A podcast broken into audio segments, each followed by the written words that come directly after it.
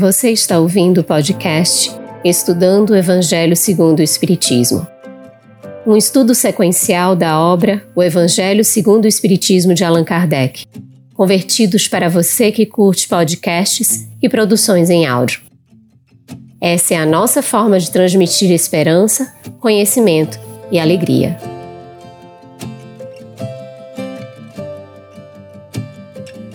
Olá, nossa saudação fraterna, você que acompanha o Estudando o Evangelho segundo o Espiritismo, seja muito bem-vindo. Vá preparando aí suas perguntas. Nós damos as boas-vindas e também damos as boas-vindas à nossa querida Cris Drux. Hoje a Luziane Bahia não pode estar conosco, então a Cris está aqui para dividirmos a atividade. É, nós damos as boas-vindas também às nossas intérpretes para Libras, Eliane Carvalho e Tainã Tinum, do grupo, Espírita, do grupo de Estudos Surdos Espíritas, e também aos nossos convidados de hoje, Simão Pedro de Lima, membro da Sociedade Espírita Casa do Caminho, de Patrocínio, Minas Gerais, e palestrante, atuante no nosso movimento espírita e conhecedor do Evangelho e Ana Maria Pacheco Becker, que é palestrante também, facilitadora de grupos de estudo, de seminários e atendimento fraterno. Ela participa do Centro Espírita Caridade de Santana do Livramento, da União Municipal Espírita de Santana do Livramento, do Conselho Regional Espírita da Sexta Região do Rio Grande do Sul e também do Centro Espírita Sem Fronteiras. Agradecimentos aos nossos parceiros de transmissão simultânea e um aviso a você, por favor, fique atento. Nós informamos que teremos uma interrupção das, das transmissões do Estudando o Evangelho segundo o Espiritismo durante o mês de julho. Então, hoje é o nosso último encontro, teremos esse recesso em julho e retornaremos no dia 4 de agosto, na quinta-feira, primeira quinta-feira do mês de agosto. Perfeito, Carlos. Então, dando continuidade ao estudo, né? Hoje nós vamos nos debruçar sobre o capítulo oitavo, Bem-aventurados os que têm puro coração, e abordaremos os temas verdadeira pureza, mãos não lavadas, escândalos, e se a vossa mão é motivo de escândalo, cortai-a. E aí a gente começa já com a colaboração do Simão Pedro. É, por favor, Simão, nos explique as seguintes palavras de Jesus: Não é o que entra na boca que macula o homem, mas o que sai da boca do homem é que o macula. Boa noite, Carlos, Ana, nossa, nossas intérpretes de Libra, Cris, muito obrigado pela pela oportunidade. Eu estava ausente alguns, algumas semanas, né? então hoje, felizmente, pude chegar, pelo menos a última do semestre, eu participo. Muito obrigado. E boa noite aos nossos companheiros e companheiras aí da, que estão acompanhando o, esse, esse estudo. É, é interessante essa, essa assertiva de Jesus dentro desse, desse contexto né, do qual, no qual é, Jesus vivia. É, essa passagem, essa frase, ela vem num contexto de admoestação. Jesus ele foi admoestado pelos doutores da lei. E Jesus ele não era um, um rebelde sem causa, na verdade não era nem rebelde. Ele quando ele percebia algo na lei que precisava ser observado e repensado, ele então criticava, mas ele criticava apresentando o que deveria ter. O rebelde ele critica, mas não apresenta a solução. Então Jesus ele fazia a crítica e apresentava a solução. E nessa nesse contexto então, ele foi repreendido porque comia sem lavar as mãos. Então ele foi repreendido duas vezes. Uma quando ele comeu sem lavar as mãos e outra quando os discípulos comeram sem lavar as mãos. E aí disseram, mas os teus discípulos comem sem lavar as mãos, e Moisés nos disse que não poderia assim ser feito.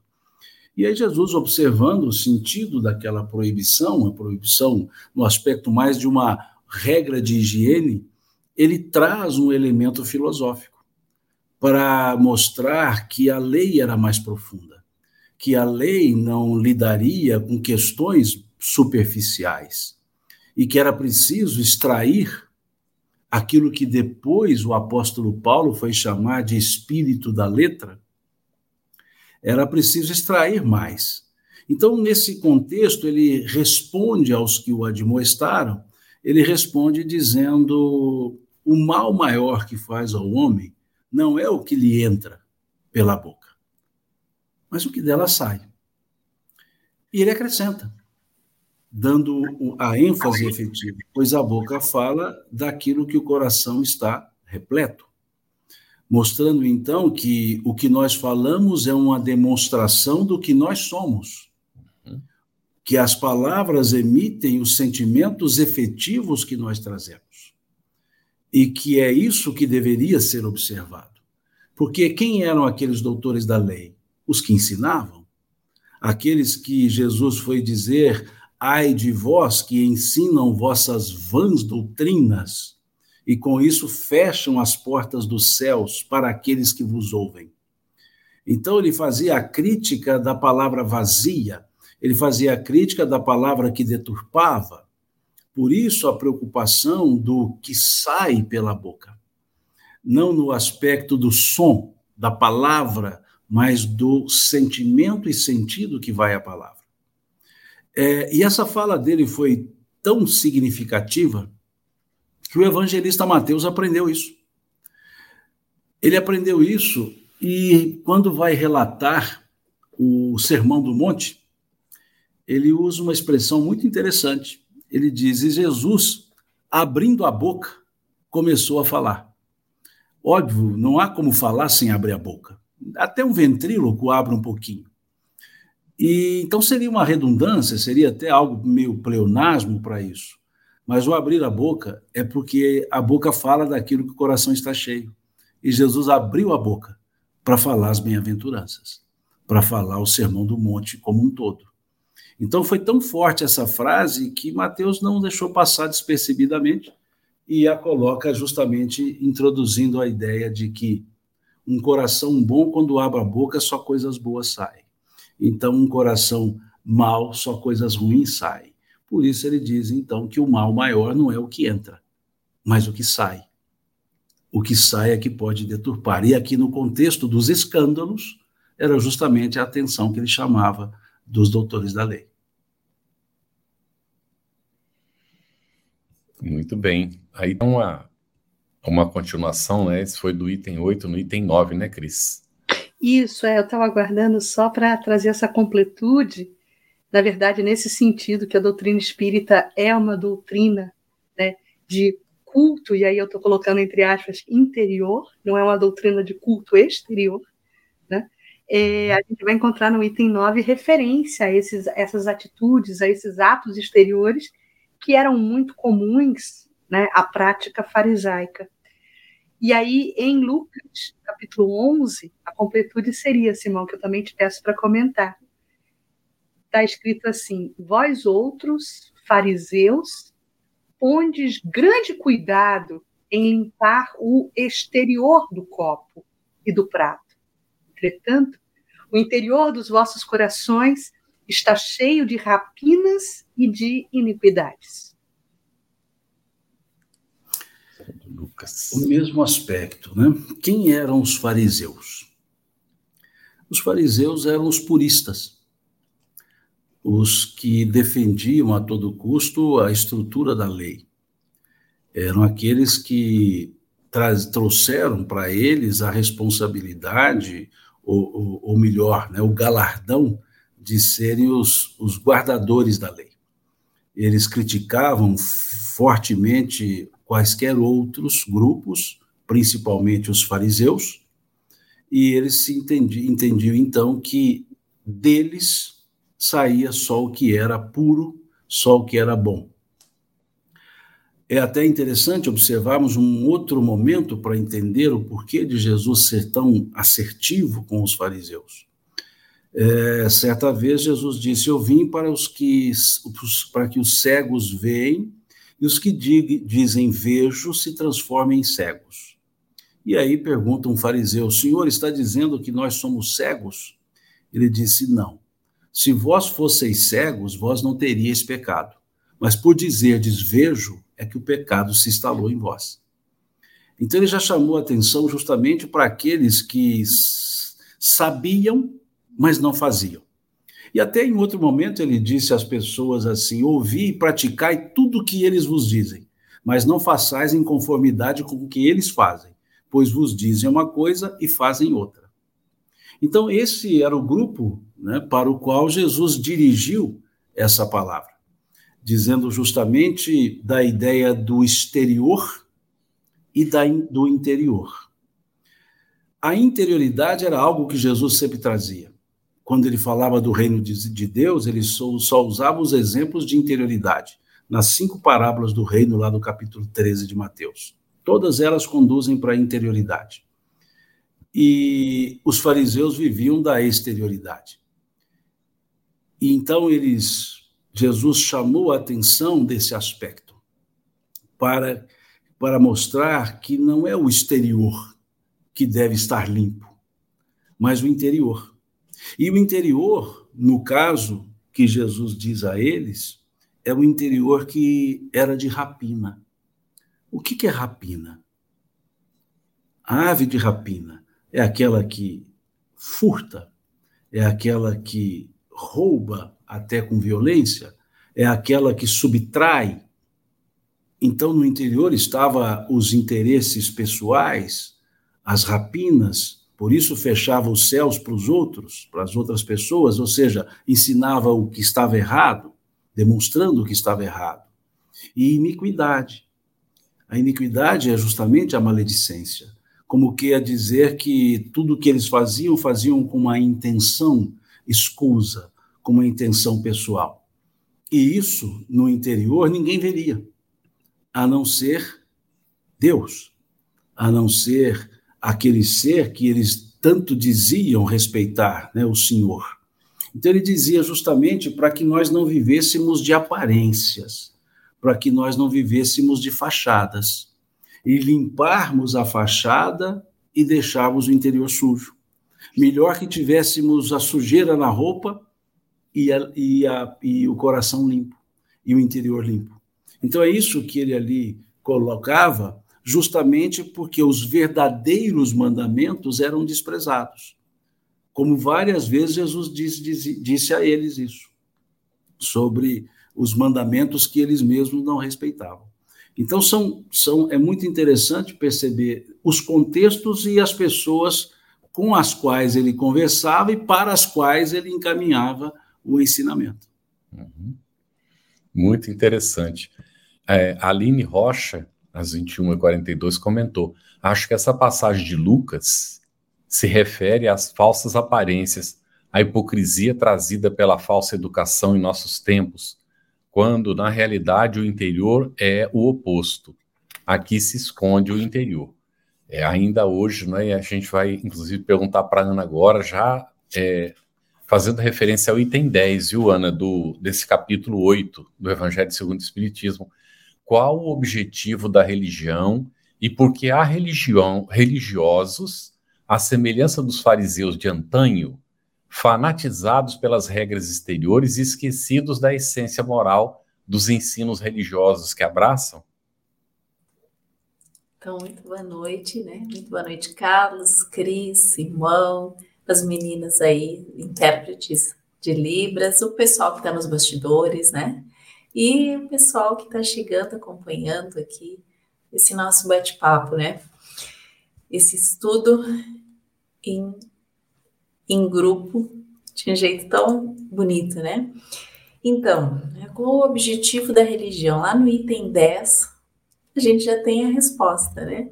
Pelo menos a resposta que a doutrina espírita entende, que acredito que a maioria aqui também vai estar plenamente de acordo objetivo da religião é conduzir a Deus o homem, nos levar até Deus, nos ligar, né? religar, trazer de volta então o sagrado para nós.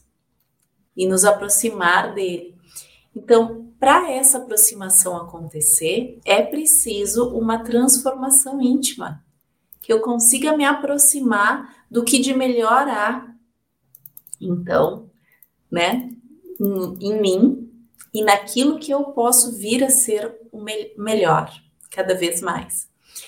E aí a gente vê, né, entrando na, na questão que o Carlos trouxe, esses religiosos fanatizados pelas regras exteriores, né, esquecidos da essência moral dos ensinos, uh, igual aos fariseus de antigamente. Né? O Simão situou muito bem quem eram os fariseus, aqueles religiosos encarregados então da lei que se consideravam os encarregados, donos da autoridade moral à época, que ditavam as regras, né? E, e zelavam para que todos estivessem seguindo aquelas regras. Então estavam muito preocupados com o externo, o seguir regras de conduta, que são muito mais fáceis de serem seguidas quando são externas, do que fazer realmente aquela grande transformação que a gente precisa, a manutenção do culto externo, a manutenção de ritos, ela é muito mais tranquila da gente fazer, quando, quando não há uma preocupação com a melhora íntima, né? Então, honrar Deus, honrar Jesus, né, o divino, as forças superiores, né, que regem a vida e os, e os mundos com as palavras, mas não com o coração. E aí, hoje em dia, a gente está cheio de exemplos desses, tanto entre líderes religiosos, quanto dentro das nossas casas. Né? Quantas vezes nós não somos aqueles que pre que preferimos seguir aparências, né? manter uma máscara de uh, perfeição, né? uh, a manutenção até mesmo de uma visão idealizada da gente mesmo, de forma que eu não precise observar as minhas próprias contradições. Então, aquele religioso, ele não precisa observar o que, que ele está fazendo, ele mantém aquela, aquele ar de santidade, né? Eu não preciso daí fazer o meu processo de autoconhecimento, muito menos qualquer esforço no sentido de transformação. E aí o que, que eu vou fazer? Óbvio, vou disfarçar as minhas imperfeições, as minhas dificuldades, as minhas limitações, e nisso eu vou projetando uma imagem real de um comportamento que está muito distante de eu possuir. Então eu faço de conta que já cheguei lá, que já estou iluminada, né? E no entanto, na vida real, na prática, não, não é nada disso. E acabo sendo severo demais com os outros, né? Eu vou observar os erros de todos, apontar dedos, dizer como tem que fazer. E aí a gente tem essa autoilusão, uma imagem idealizada fora da realidade, perdendo-se oportunidades de crescimento. E aí a gente vê as pessoas que fazem de tudo, às vezes sacrificam-se, inclusive, né? Porque perdem a, a, distância daquilo que eu falo, né? Daquilo que eu que eu falo da, do, da essência do ensino moral, né? A distância do que eu faço, essa postura do faça o que eu digo e não faça o que eu faço, numa total ausência de autenticidade aí é muito simples a gente não se mostrar como verdadeiramente é, porque todos nós carregamos dores, dificuldades, né? Nós carregamos as nossas questões a serem resolvidas, independente de termos uh, acesso ou estarmos em posições de liderança religiosa, né? E aí, quando a gente entra nesse esquema de virar algo que a gente não é, a gente não pode demonstrar essas fraquezas e às vezes não pede nem ajuda, não consegue se melhorar. É, quantas pessoas escondem dores terríveis dentro dos lares e colocam aquela máscara de que tá tudo bem. É, muitas vezes é, é um problema sério, de repente, de, dentro do ambiente familiar, não pode surgir porque eu tenho vergonha, né? O que, que vão pensar de mim? Eu preciso manter a minha postura. E aí eu sacrifico, às vezes, um filho porque eu não busco ajuda para ele. Eu sacrifico, às vezes, um relacionamento, né? Em função de me apegar aos cultos externos. O fazer sem transformar-me. O falar está aqui sem chegar no meu coração. É a hora da gente mudar a atitude, né? Esses comportamentos, eles podem ter nos servido em algum momento. Não nos servem mais. Compreender isso tudo que o Simão tão bem colocou, né? De sairmos, que o nosso interior possa ser refletido no exterior e que esse reflexo não nos cause embaraço, não nos cause vergonha nem repulsa. A gente possa abraçar então essas sombras internas para transmutar elas em algo melhor, né? Não é simples, mas é possível. Exige esforço, perseverança. É, Cris, só um segundinho, só uhum. para completar. A Ângela Jucá Sancho, às 21h38, fez uma pergunta que a Ana acabou de responder. Será que ainda agimos como os fariseus e escribas, valorizando a matéria, a aparência física, ao invés de cuidarmos da higiene do nosso coração e da nossa alma? A Ana acabou de falar agora. Quer complementar alguma coisa, Ana, ainda? Então, esse, essa é a grande proposta de nós nos questionarmos, né? O nosso mundo atual tem valorizado isso. Né? Nos permite continuar com o comportamento, estimula, inclusive, esse comportamento. Se a gente observar hoje, né, a valorização das aparências, principalmente nas redes sociais, porque antes a gente tinha isso, mas agora exacerbou. Então, nas redes sociais, a gente percebe pessoas projetando versões idealizadas delas mesmas, e às vezes nós projetamos, né? Quando a gente fala pessoas, é como se fosse, não, não acontece aqui comigo, não. Acontece também, né? Versões idealizadas delas mesmas, tanto no aspecto emocional quanto no físico, né? Quanto no corpo. Então, a gente não é mais real. E aí, quando eu me deparo com o real, com a realidade, do espelho e com a realidade do interior do meu ambiente íntimo que está perturbado, que está perdido, que está deprimido, eu me desestruturo. Porque é um dualismo, é aquilo que eu sou e que eu vivo e o que eu projeto. Assim como os fariseus, antigamente, também viviam essa questão, só que eles preferiam não fazer a análise. Né? Então, Enquanto nós estamos nesse processo de negar e colocar a cabeça dentro do buraco, que nem o avestruz, né? E aí eu só vou projetar aquilo que eu imagino. E vou olhar exatamente o erro da Cris, o erro do Carlos, o erro do Simão, né? E apontá-los. E ao apontá-los e dizer como eles devem se comportar, também estou causando escândalos, né? E desestruturando realidades, né? Desestruturando situações, pessoas. Qual é o meu compromisso hoje com a autenticidade, com a verdade? Essa palavrinha aí é tudo, Ana. Autenticidade. Eu ficava, eu estava rindo aqui porque eu estava pensando que os fariseus seriam, à época, se tivesse internet, grandes influenciadores digitais com muitos likes vazios, né?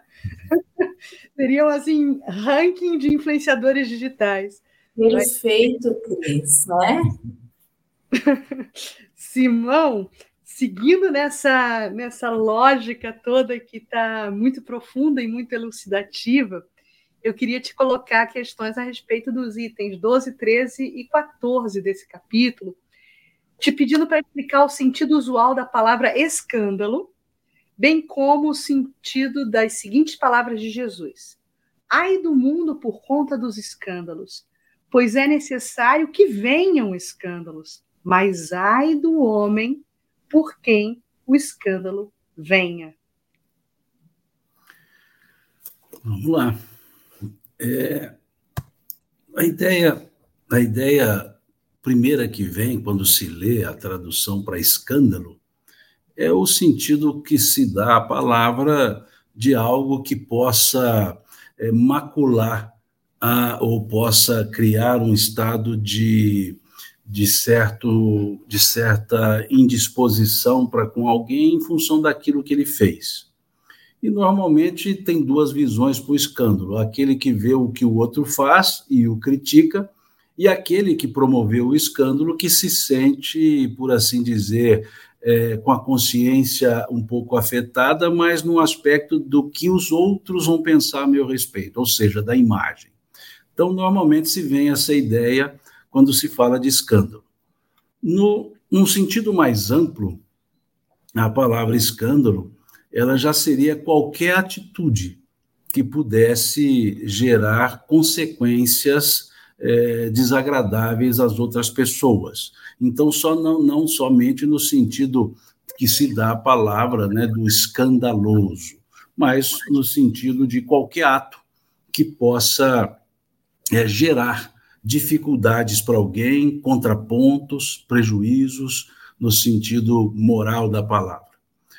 É, e aqui é um contexto interessante, porque nós temos que lembrar com quem ele conversava. É, ele conversava com a, aqueles conhecedores da lei. Ele não estava aqui conversando com a população em geral. Esse é um ponto que precisa ser observado, é uma sequência. Né? Tanto que Jesus chama a atenção dos doutores da lei que, os, que o recriminava, voltemos àquela questão da recriminação, ele estava sendo recriminado por, lavar, por não lavar as mãos antes da, de jantar. E aí, na sequência, ele começa a trazer uma série de ensinos, adequando a lei. Depois eles mostram que os fariseus eram muito hipócritas, porque eles queriam que Jesus seguisse a lei de, não, de lavar as mãos, mas eles não seguiam a lei de honrar o pai e a mãe, de respeitar o pai e a mãe. Tanto que existia lá um, uma, uma atitude dentro da lei que se chamava corban. Né? O corban era o direito de do filho reivindicar todos os bens do pai e deixar e não ter a obrigação de cuidar do pai quando ele, dos pais quando eles ficassem velhos. Então, se ele dissesse que aquela oferenda era corban, aquela oferenda dada ao templo tirava a obrigação de sustentar os pais e o templo recebia o dinheiro mesmo que os pais do doador morressem por não serem atendidos. Isso era o, chamado corban. Então ele criticava, por que, que vocês fazem isso? Aceitam o corban sabendo que isso de, será mal para com os pais. Então, nessa sequência, ele vai trazer outro aspecto, a questão do escândalo, que é, naquele contexto, o, o, o não fazer o que estava efetivamente colocado na lei, o praticar de forma contrária àquilo que deveria ser feito. Então, nesse sentido da passagem, no contexto da passagem, já não é o escândalo no aspecto de manchar uma imagem, é no aspecto de uma, uma contradição indo para um caminho pedindo que os outros vá para outro. E aí então Jesus vai trabalhar essa sequência do escândalo, mas ele vai mostrar que no nível em que as pessoas se encontravam e ainda nos encontramos, nós aprendemos, se quisermos, com os erros. O, o, nós podemos aprender pelo método científico, pelo método filosófico, pelo método é, teológico, mas nós também aprendemos pelo método empírico, o erro e o acerto. E numa civilização ainda não, não desenvolvida, nós observamos muito mais o que está errado do que está certo. Então, nós podemos aprender mais também com o que está errado. Então, ele diz: é necessário que haja um escândalo. Em outros aspectos, no momento que nós vivemos, é preciso que se perceba o erro. É preciso que se mostre ali, que se perceba o que não é o correto para a gente perceber a importância do correto pelo dano que o não correto causa. Então, a, a, hoje nós vivemos num mundo cuja virtude é, é evitar o mal, ainda não é fazer o bem. As pessoas que evitam o mal, já dizemos, são virtuosas, porque não fazem o mal. Olha que pessoa boa, ela não faz o mal. Hum. Pessoa boa seria se ela fizesse o bem. Então, não fazer o mal a deixa como uma pessoa que não faz o mal. Então, vejam que nós ainda vivemos dentro do mundo cuja virtude é negativa, em vez de ser ativa. A virtude ativa é fazer o bem, a negativa é não fazer o mal. Então, ali Jesus foi dizer: olha, é necessário que haja um escândalo. Trazendo para a nossa linguagem espiritista, vivemos num mundo de provas e expiações em que os painéis para o mal são claros e a gente pode aprender com eles. Então é necessário que haja para esse nível de provas e expiações, é necessário que ainda haja erros para que possamos valorizar o acerto. Que até uma teoria de Santo Agostinho, né, que ele desenvolvia para explicar o mal. Ele diz que Deus criou o mal ou permitiu o mal para que a gente valorizasse o bem. Então ele parte do não para o sim. É uma lógica agostiniana lá do, do período dele. Então vejamos por que, que tem a frase é necessário que haja o escândalo. Ao mesmo tempo, ele, ele vai dizer que ai daquele, porém, pelo qual se dá, ou se der, vier a, a correr, o escândalo. Embora o, o mal chame atenção para o bem, fazer o mal continua sendo algo ruim. Então, não é porque há o mal para valorizar o bem que eu precise fazer o mal, para que depois eu entenda o bem. E, se nós olharmos o que os benfeitores nos falam, lá no livro Céu e Inferno, capítulo 7, Código Penal da Vida Futura, inciso 7 também, ou melhor dizendo, artigo 7, né, sétimo eh, desse Código Penal, né, e também artigo 9 desse Código Penal, Kardec nos fala que tudo tem consequência. Os atos bons, os atos ruins. Então, ele diz que não há um, uma só ação virtuosa que não tenha a sua recompensa, como não há nenhum ato danoso que também não tenha a sua, aspas, punição.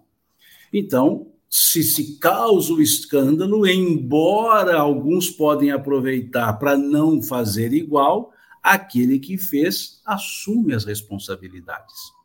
Aquele que fez assume, então, a consequência do ato praticado.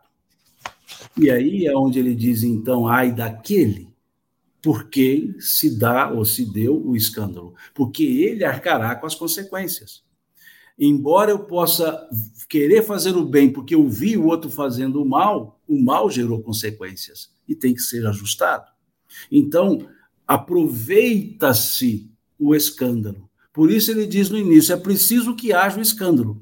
Esse é preciso é no aspecto do mundo de provas no qual vivemos. É. Depois ele diz: é necessário que haja o escândalo, como se fossem duas frases iguais.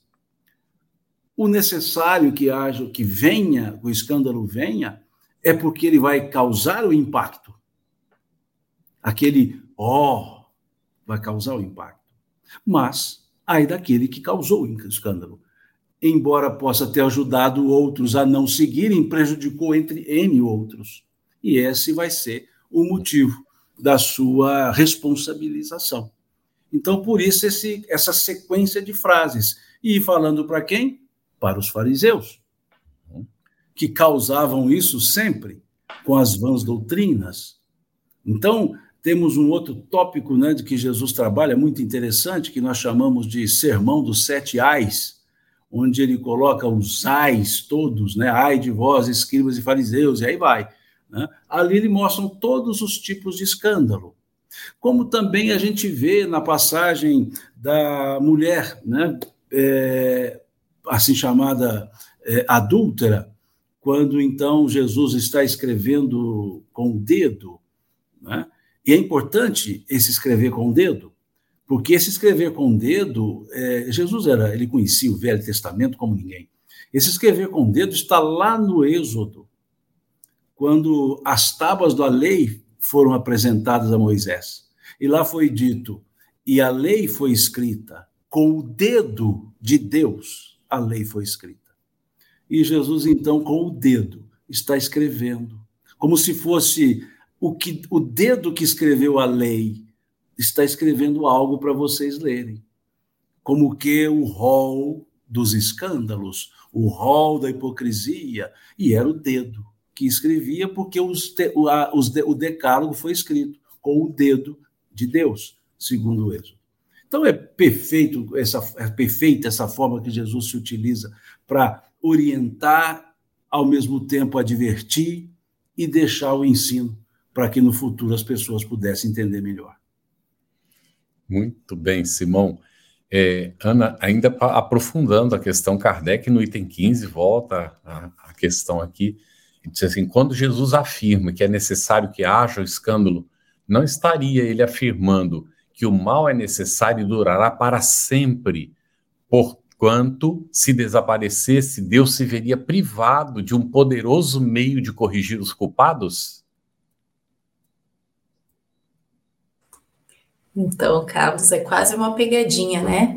Essa, essa, essa pergunta. Ainda bem que lá no Evangelho ele segue esclarecendo para a gente. Uh, se a gente, né, como a gente entende hoje, é toda a expansão da consciência que a doutrina espírita nos trouxe, permitindo uh, uma amplidão né, de, de, de pensamentos, ela nos traz uma figura de Deus diferente da figura de Deus que era então entendida até então. Então a gente tem um Deus como causa primária de todas as coisas, né? E nesse sentido ali a gente tem os atributos da divindade. E como a gente entende que Deus é infinitamente justo e bom, o mal não pode ser criação divina. É óbvio, é evidente que o mal não é criação divina. Se Deus criou-nos a todos, simples e ignorante, criou né, as condições para que a nossa existência acontecesse, progredisse e evoluísse, foi isso é a criação, o mundo, as condições de vida. Né? Agora, o que a gente faz disso que a gente tem é criação nossa. Então, o mal é fruto do nosso proceder, da forma como a gente foi uh, se organizando, das nossas atitudes e, por que não dizer, do nosso próprio estado de inferioridade. Então, se nós fomos criados simples e ignorantes, né? Lá, já desde os aspectos mais primitivos, na luta pela sobrevivência, todos os instintos mais primitivos foram importantes para que a gente chegasse até aqui. Só que junto com isso veio o que? Veio a agressividade, veio o egoísmo e o orgulho, evidentemente, que tiveram uma função num dado momento, que nos ajudaram a chegar onde a gente chegou, mas que também, ao mesmo tempo, criam empecilhos e dificuldades para uma convivência harmoniosa. Porque se a gente for seguir unicamente uh, os, os, instintos, ou o mais básico do primarismo, vai ser uh, uma luta constante, né? fratricida. A gente vai se exterminar, porque é o que eu quero para mim e é só isso que importa. E nós estamos, então, nesse processo de crescimento, saindo do primarismo, saindo dos instintos mais primitivos e instintos nós sempre teremos, né? Mas nós vamos sublimando sentimentos, sensações, né? Vamos nesse processo de aprendizagem até chegarmos nos estados mais evoluídos que a humanidade pode alcançar. Enquanto isso, a gente vai se entrechocando nos nossos relacionamentos, né? E ao nos relacionarmos e conflitando o que a mim me interessa com o que interessa ao outro, vai surgir, então, todos os males que a gente sabe. É tudo mais que a gente pode imaginar.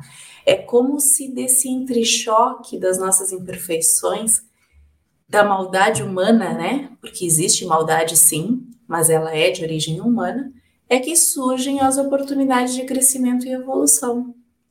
Então, esse mal ele vai existir enquanto eu ainda estiver muito inferiorizada. Né? E nesse nosso planeta, que ainda é um planeta de provas e expiações, em que a maioria das pessoas ainda está procurando seus próprios interesses, né, o interesse pessoal, que a maioria das pessoas ainda não despertou para a realidade espiritual, que ainda quer só se dar bem e não quer arcar com as consequências das suas escolhas, né? que não se imiscuiu, não se não agarrou ainda a responsabilidade das suas ações, a gente vai ter o mal, então a gente vai ter a corrupção, a gente vai ter a violência, a gente vai ter todos os males que se puder imaginar. E aí, como é que a gente vai crescer, né? Como aquelas pedras dos, dos rios, né? Já, vocês conhecem, né? Todo mundo já viu aquelas pedras tão lindinhas, lisinhas, né? A correnteza vai jogando umas contra as outras, elas não eram lisinhas e bonitinhas assim. Então a gente vai convivendo e se burilando, né? Aparando essas arestas. E um dia, então, depois da gente fazer esse nosso processo, aí o mal não será mais necessário. Por quê? Porque não tem mais o que transformar. Nós podemos continuar o nosso processo de evolução trabalhando de outras maneiras, sem a necessidade. Ele só existe porque nós ainda insistimos em nos manter nessa faixa vibratória. Né? Nós ainda temos dificuldades de tomarmos posse, vamos dizer assim, né, da nossa verdadeira essência. Ou também ainda porque é, faz parte do nosso processo de crescimento. Quando a gente olhar para esses males e perceber a força que tem, que eles podem nos trazer como, aprendi, como aprendizado, né, como crescimento, a gente vai fazer algo de muito bom com todo o mal que já nos chegou. Né? Isso seria o máximo né, que a gente pudesse fazer. De tudo que eu imagino que foi um mal, eu poder agradecer o aprendizado que eu obtive e com isso ganhar força para começar a fazer diferente o meu caminho na vida. É um grande é um grande salto né, na minha evolução. Muito bom, Ana. Olha, eu vou aproveitar aqui para recuperar uma, uma questão do Ricardo Mendes e também colocar já a próxima indagação para o Simão. É, Simão, você já hum, comentou né, esse aspecto da questão do item 16, quando Jesus atesta, ai daquele por quem o escândalo venha.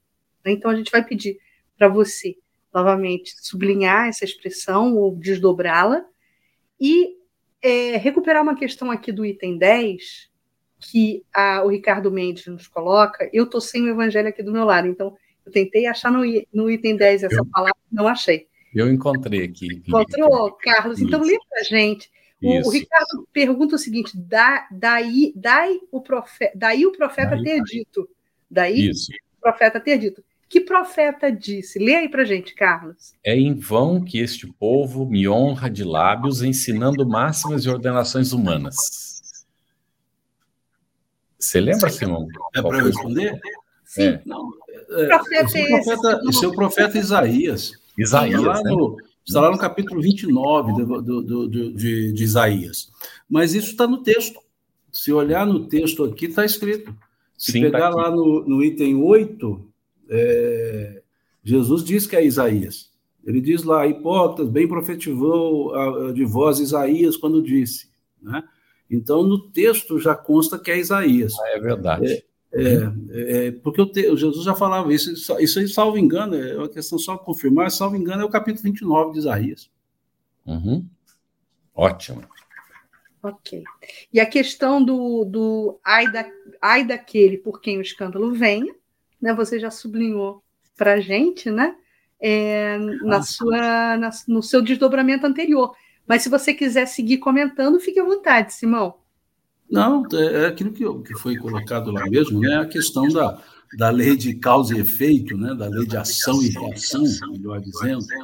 Então, embora seja algo de aprendizado que possa gerar um aprendizado do não fazer, é aquele que provoca o, o, dano ele assume a consequência do dano.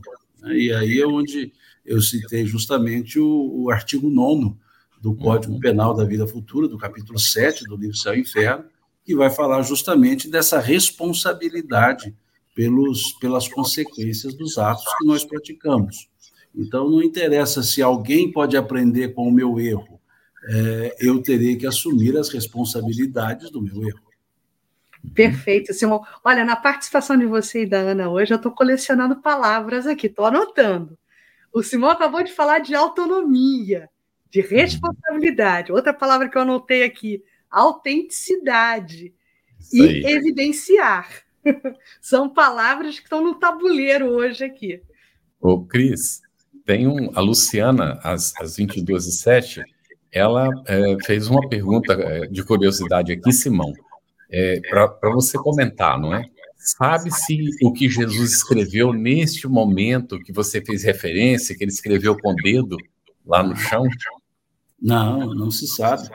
O texto, o texto não, sabe, não, não, não, não diz o que ele escrevia. O que se aproveita disso é no sentido de trazer um simbolismo, né? Algo ele escreveu. E esse algo que ele escreveu deu sustentação para aquilo que ele falou. Porque não seria uma cena não importante é, sendo escrita. Se o evangelista assim escreveu, João assim escreve, é porque percebeu-se que havia uma relação entre a escrita no chão, na areia, no, e o que foi falado. O que foi falado foi: aquele que estiver isento de erros, que atire a primeira pedra. Então, uma, uma, o João relatar que ele escrevia com o dedo, e logo em seguida ele diz a, a, o que estivesse isento de erros, a escrita teria relação com a fala mas não se sabe o que escreveu, mas que seria algo relacionado aos erros, para que as pessoas entendessem que tipos de erros Jesus está, estaria a eles se referindo, né? a quais erros ele estaria a eles se referindo. Então, não é uma especulação, é uma questão puramente de, de uma lógica de, de, relato, de, de relatoria não relataria um fato se ele não tivesse uma importância ali. E qual importância teria a escrita? Com a fala que foi dita por Jesus. Havia ali uma conexão entre as duas. Muito Haveria, melhor dizendo, uma conexão entre as duas. Ok, parece que a Cris caiu. Vamos ver se ela volta já. Então, Ana, item 17 agora. Como entender as palavras do mestre? Se vossa mão é motivo de escândalo, cortai-a. Então, Carlos. Né? Frase dura, né? Muito, muito enérgica, né? Na verdade, naquela época, isso se fazia necessário, né? Ser enérgico, trazer essas coisas bem materializadas. E Jesus, com toda a sabedoria dele, traz uma alegoria também nessa fala que se mantém até hoje. Se a gente sabe que, vamos dizer assim, tudo aquilo que é causa de escândalo vem de dentro da gente, né? Vem do nosso próprio espírito imortal, não é o corpo que faz, é o espírito que carrega aquelas aquela aquela situação toda e traz, transborda dele. Então, uh, não faria sentido nenhum cortar uma parte do corpo físico para isso. Aqui nessa fala, tá, está demonstrada a necessidade da gente arrancar, vamos dizer assim, o mal pela raiz. Cortar em nós aquilo que é causa de escândalo. Trazendo, vamos dizer assim, para uma linguagem talvez mais atual, né? A gente pode transformar isso em transmutar, em acolher, integrar e transformar em algo positivo, né? Porque a gente sabe que a gente não pode fazer essas, esses cortes tão profundos sem fazer o acolhimento e reconhecer que eu tenho aquelas dificuldades, né? Que de repente eu olho e invejo, de repente eu percebo algo e quero para mim, quero tomar com as mãos para mim, então o que não é meu, e aí isso pode ser em, em, em amplo sentido, né? desde coisas materiais até uh, tomar o lugar do outro, né? Ocupar situação, uma posição que não é minha, que não me pertence ou ao qual eu não tenho direito. E tantas outras situações que são causa de escândalo. Então, o cortar aqui nesse sentido está em fazer o trabalho de transformar em mim aquilo que é causa de escândalo. Né? Mudar o meu proceder, fazer esforços, todos os esforços possíveis, para que eu consiga, então, uh, dar um salto no meu processo evolutivo, né? Me transformar em alguém melhor, mais alinhado, então, com os propósitos divinos.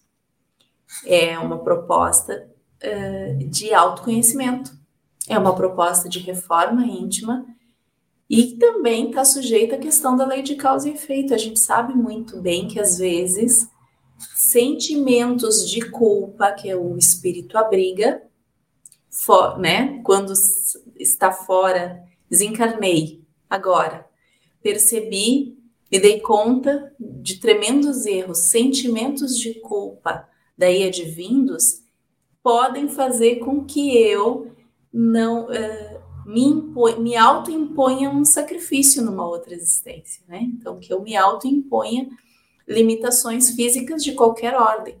Nem toda limitação física tem essa origem, a gente nunca pode generalizar, mas nós sabemos que há processos assim.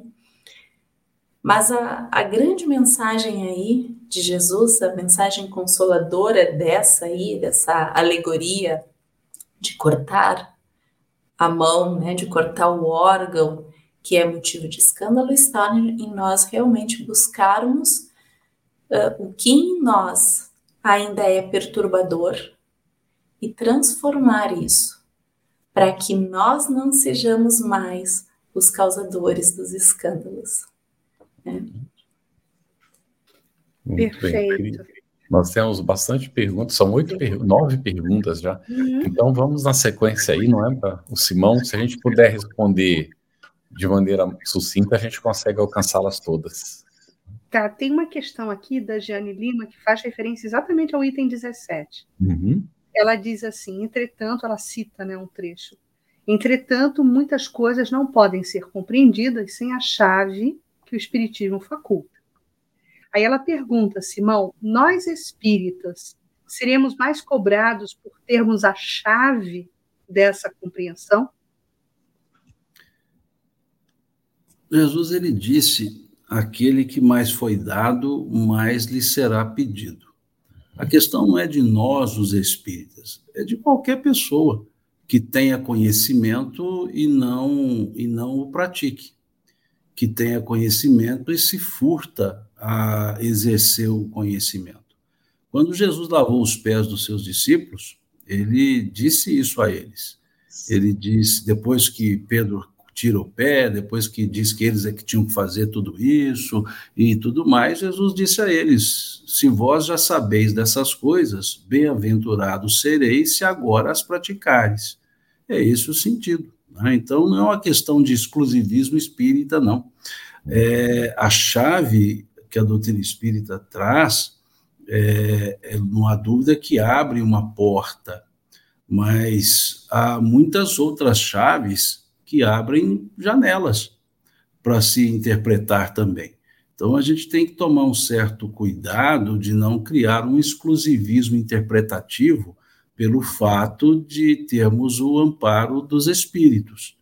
Há excelentes chaves interpretativas das falas de Jesus que foram escritos, foram eh, trazidas né, por espíritos já encarnados, né, e que também têm excelentes processos de, inter, de entendimento da, da, das, dos ensinos do Cristo. Então, não há dúvida que o Espiritismo nos traz um, um grande elemento, porque ele traz alguns pontos que a exegese não vai trazer. Mas, assim, é só um pouco de cuidado com o exclusivismo. Muito bem. É, a gente tem que estar atento a isso mesmo, né? Nós não temos nenhum tipo de privilégio. Temos responsabilidade, não é?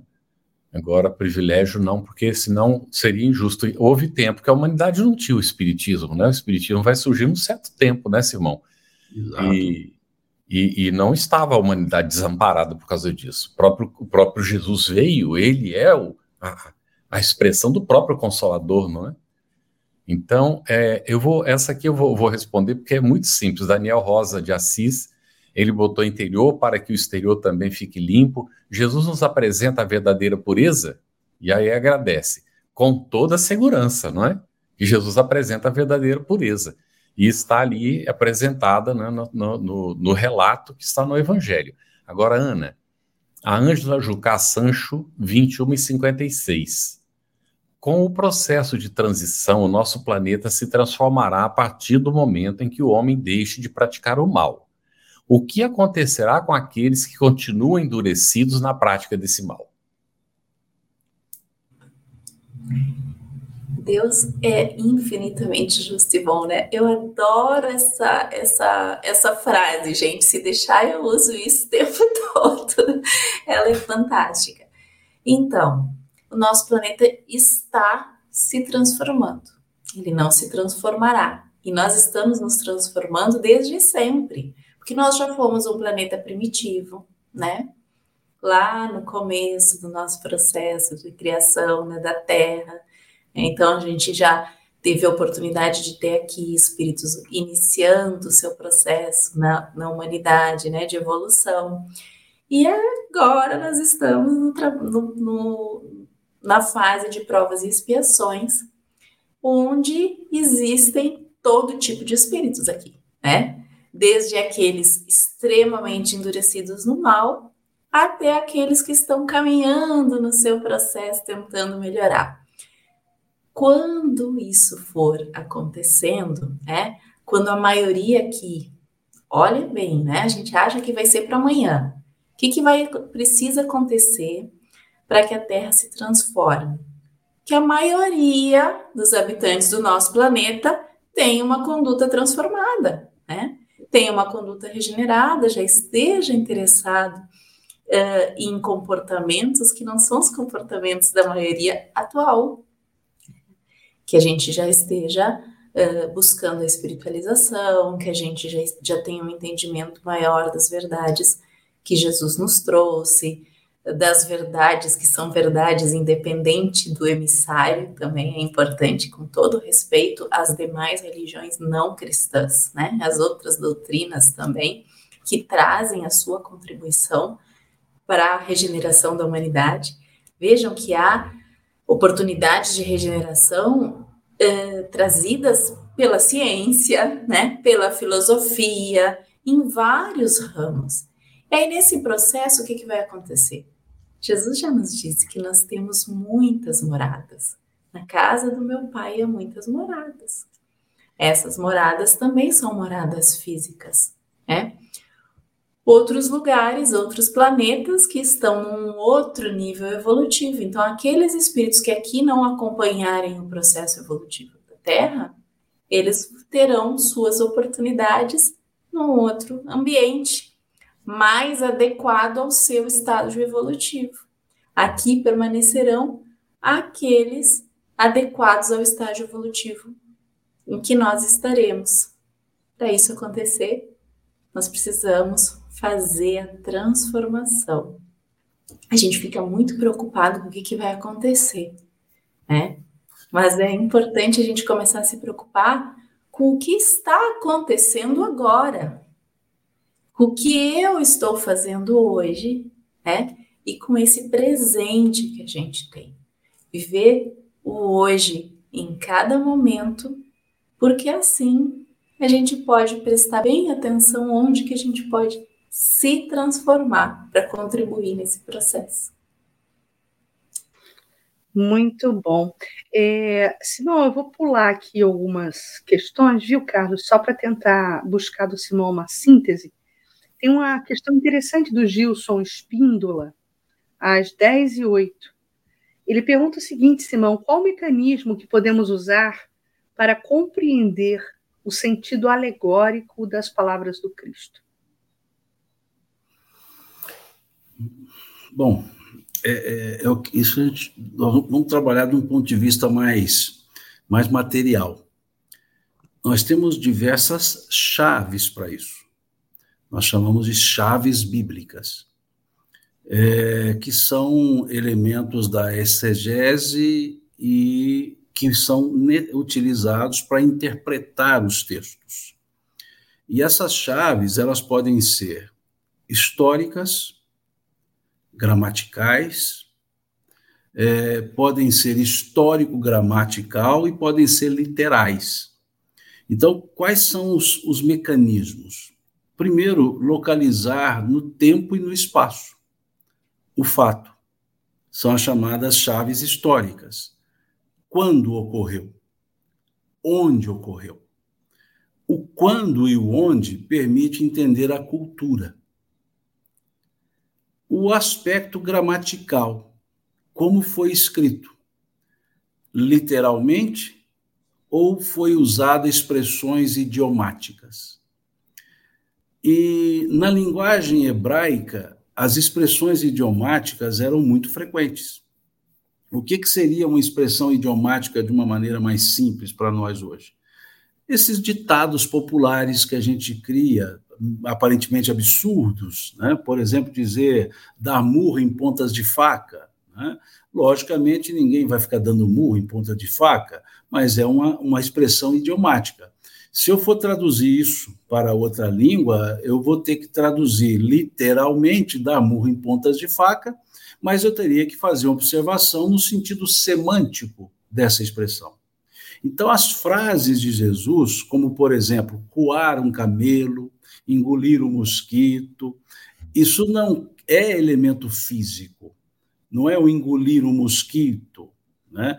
É, não é coar um camelo. Quando ele dizia mais fácil passar um camelo pelo buraco de uma agulha, é uma expressão idiomática. Como nós temos dar com os burros na água, ninguém vai pegar o animal e jogar ele dentro d'água. Então, são esses elementos. Então, é preciso entender o que esses elementos significavam para aquela cultura. Como nós, né, se observarmos os elementos que estão num ditado, a gente entende o ditado. Né, como, por exemplo, corra do burro né, é, quando foge. Está né, claro, corra do burro fugido, diz as pessoas. É lógico, um burro fugido não tem direção, vamos correr dele. E, aliás, não é cor de burro fugido, é corra do burro fugido. Então, são esses elementos idiomáticos. Então, essa chave é a mais importante, porque senão nós podemos cair na literalidade, que ao mesmo tempo que é uma chave, é uma falácia na estrutura da hermenêutica bíblica. Então, por isso, nós temos esses, esses, esses elementos para serem utilizados como elementos de interpretação. Do mundo espiritual, nós temos um, um exegeta que nos faz traz isso com uma maestria, chamado Emmanuel. Toda a exegese emanuelina ela é contextualizada histórico-gramatical. E ele pega gramático semântico, ele não pega gramático literal.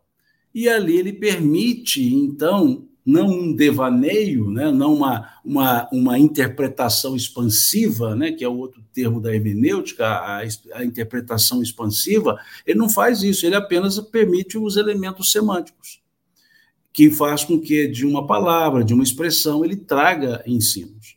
Então, é, essas são, esses são elementos que eu chamaria das chaves né, diversas.